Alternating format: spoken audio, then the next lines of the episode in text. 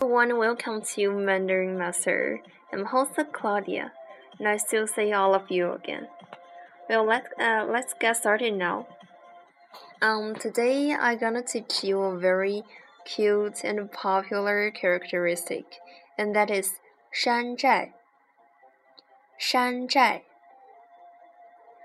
Shan, shi and shan is first tone, and shan um, you must know that shan means mountain. Zhai, zhi ai zhai, is following tone, which is fourth tone. 寨就是古代驻兵的营地，so in English 寨 means barrack。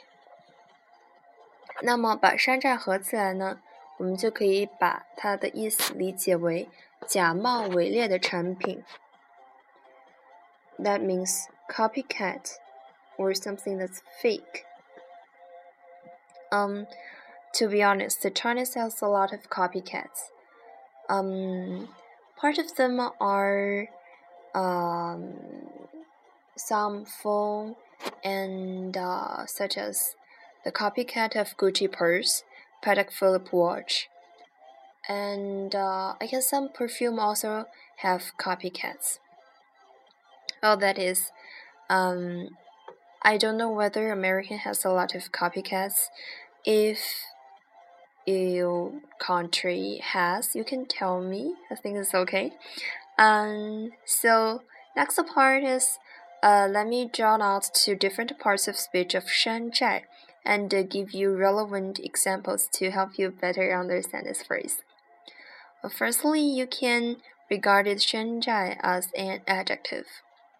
比如说，嗯，太山寨了。什么什么东西太山寨了？Or 太 is just an adverb, and 山寨 is an adjective. So connected this to, um, 太山寨了 in English, that means two bulges. Two bulges. It's not real, it's fake, and it's false. And so I highly recommend you guys to remember this sentence, which is 太山寨了. If your friend show you his phone or makeup, uh, I think you can say 太山寨了. Or by the way, if you don't want to bother him or her, don't use this word. And uh, secondly, you can use 山寨 as a noun. But for example, 你这耳机是个山寨货吧？你这耳机是个山寨货吧？嗯哼，Do you understand this this sentence? Well, hope you can understand, but still, I want to translate it to English to you and that means your handphone is a copycat, right? Your handphone is a copycat, right?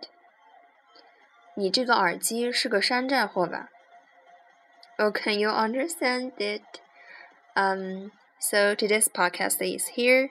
If you have any question or suggestion, just send um, me an email and let me know. I'd like to answer your question or give you some help. So if you cannot fully understand the phrase 山寨, hope you can check my podcast for several times and it can help you better control it and understand the word. Thank you. Bye.